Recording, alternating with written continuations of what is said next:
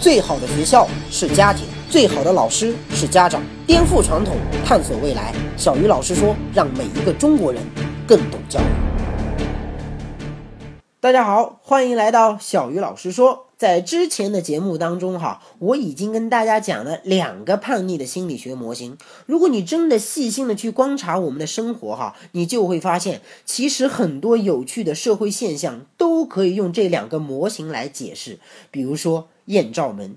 前不久的时候呢，美国好莱坞就爆发了娱乐圈历史上最严重的艳照事件，上百位女艺人卷入其中，甚至包括了像张妮弗·劳伦斯这样的一线当红女星。哈，这类事情对很多国家的青年男屌丝来说，也许是个福利呀，可对于当事人来说，却是一个非常大的麻烦。严重的时候，甚至会就此断送他们的演艺生涯。但其实对于大部分中国人而言，哈，我们第一次在网络上接触到“艳照门”这三个字，应该是在二零零八年。那个时候我还在念大学，哈，印象非常的深刻。就是那年年初，有一个叫齐拿的网友在天涯论坛发了很多明星的私生活的照片和视频，然后迅速疯狂的传遍两岸三地，在很长的一段时间内，哈，都牢牢的占据了各大娱乐新闻的头版头条。这个估计当时的汪峰，哈，也只能站在一旁羡慕嫉妒恨了啊。在香港演艺圈的艳照门事情发生之后，哈，几个当事人的演艺事业都受到了非常大的打击。随后，事件的男主角陈冠希在面对舆论压力的时候，不得不发表声明，宣布退出娱乐圈。这个事情已经过去很久了，哈，其实没什么可说的。然后，如果你把当年的艳照门和另外一件事情放在一起，你就会发现一个特别有趣的现象，那是什么呢？就在艳照门事件之后没多久，哈，另外一个人却在内地疯狂的火了一把，他的名字叫苍井空，无数网友哈，尤其是咱们国内的那些大学生都叫他苍老师。注意啊，这个后缀可是老师。有点常识的人都应该知道，要成为中国网友心目中的老师，那真的不是一件容易的事情。我记得那个时候，我身边的很多同学哈，那是恨不得放烟花、开香槟、拉横幅、千呼万唤盼星星盼月亮，终于把苍老师从电脑硬盘里盼到了现实生活中。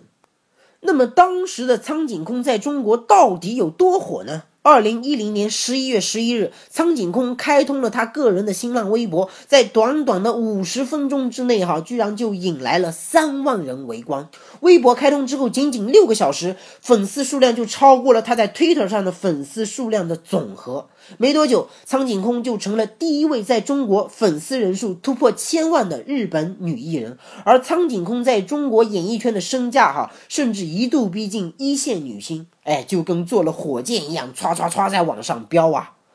可苍井空是 AV 女优，哎，说的委婉一点，那叫岛国动作片女主角；说的直白些，其实就是拍艳照啊。可为什么同样是拍了艳照，陈冠希却遭到了大部分网友的口诛笔伐，而苍井空却几乎成了新一代国民女神呢？难道是因为陈冠希的艳照拍的太烂，没有苍老师的受欢迎吗？当然不是，有人曾经在网上做过统计，哈，结果发现百分之七十三的网友对陈冠希艳照门的内容非常的感兴趣，这个比例可是远远的超过了对新闻联播感兴趣的人哦。我记得我当年读大学的时候啊，我们那个会计学的老师就直接在课堂上跟我们说，他说他非常想看艳照门的视频，问我们哪里可以下载。而且我们那个会计学的老师还是个女的，这说明不是艳照视频内容本身让人讨厌，其实当时很多人都是一边流着口水在那里看，然后一边又在那里骂禽兽啊禽兽。也有人说哈，那是因为中国的网友太虚伪了，明明都想看，看完之后又要在那里骂，可这也说不通啊。那为什么到了苍井空那儿，大家就不虚伪了呢？还有人说，我们之所以声讨艳照门，是因为这个事情本身不道德，不符合我们国家的传统观念，它会教坏下一代，这更不符合逻辑啦。难道日本的 AV 就符合我们的传统文化啦？难道苍老师的作品就不会教坏下一代啦？很明显，这些回答都解释不了我们心中的疑惑。那到底是什么导致了同样是艳照的主角，却遭到了广大网友截然不同的对待呢？很多人都说哈，日本 AV 女星没有在韩国火，没有在台湾、香港火，却偏偏在中国内地火了，说明当代中国青年大学生哎道德沦丧，不爱国，也间接反映了中国男人好色的本性。然而，事实真的是这样吗？如果你也这么认为，那你真的是冤枉了那些千千万万的年轻网友啊！其实，你如果用我们之前讲过的叛逆的第一个心理学模型，很容易解释苍井空在中国为什么这么火。在第一个叛逆模型当中，我们已经讲过哈，一样东西被限制的越多，我们越想得到，对这样东西的评价往往也会越高。这个定理在全世界任何一个国家那都是适用的。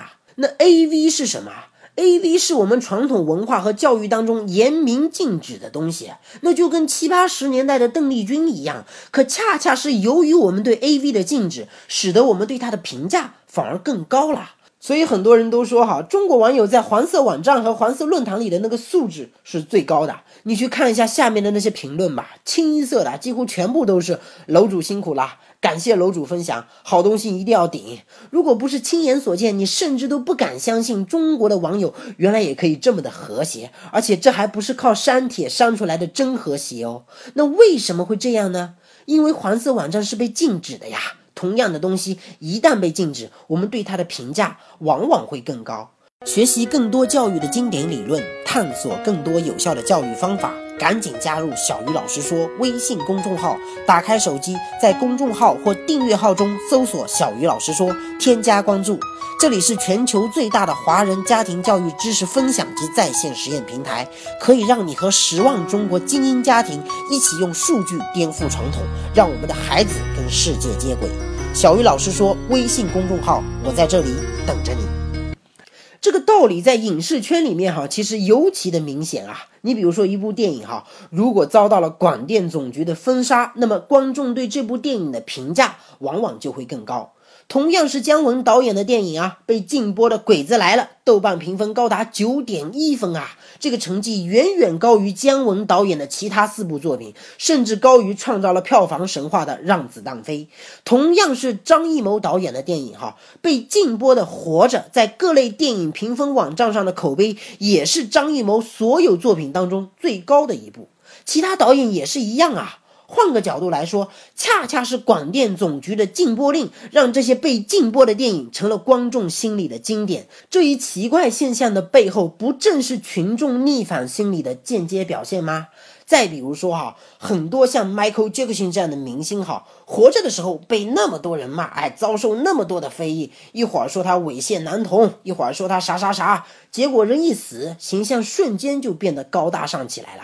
甚至曾经指着鼻子骂他的那些人都开始主动的站出来帮他平反。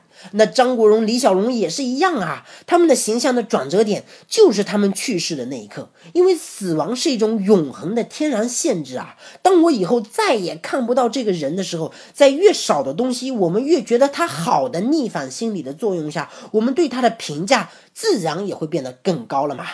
所以呀。苍井空在中国这么受欢迎，其实不是中国男人好色，也不是我们广大青年道德沦丧不够爱国，而是 A V。一直以来都是我们严明禁止的淫秽传播物。正是因为这种禁止，我们对 A V 的评价就会在无形之中变得更高。当这种评价被转嫁到苍井空的身上，就演变成了广大网友对苍老师的支持。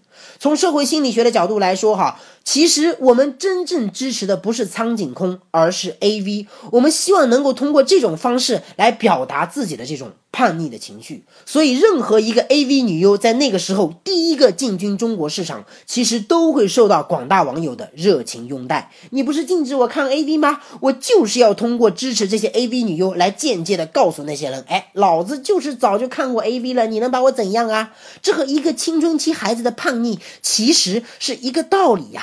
我不知道你看明白了没有哈？很多社会现象其实都是民众逆反心理的一种体现。当然，我们分析的是宏观环境，个体情况还得另当别论啊。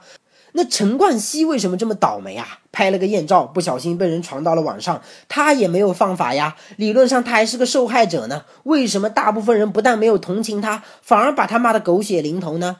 这就得用我们上期节目讲的第二个心理学模型来分析了啊。李洪文老师曾经提出过一个政治学概念，叫塔西佗陷阱，意思是说哈，当一个政府失去公信力的时候，无论他说的是真话还是假话，做的是好事还是坏事，都会被民众认为是假话、是坏事，甚至是阴谋。而产生塔西佗陷阱的直接原因，就是公众觉得自己被骗了。这和一个人失去信誉其实是一个道理。陈冠希在艳照门之后之所以会受到广大网友的口诛笔伐，其实就是触发了这个所谓的塔西佗陷阱。艳照门里面的那些男女明星哈，本来都是大众眼中的金童玉女。当金童玉女被爆出如此大尺度的艳照，观众的第一感觉就是：哎呀，没想到你竟然是这样的人，我被你骗了，我以后再也不相信你了。这个时候，原本形象越清纯、越正面，受到的讨伐往往会越激烈。所以在整个艳照门事件中，哈，原本形象正派、清纯的阿娇，在当时受到的打击也就最大。这也让我想起了曾经轰动一时的温州动车事故。哈，当事故发生之后，处理小组不是第一时间向公众公布实情，而是悄悄地掩埋那个火车头。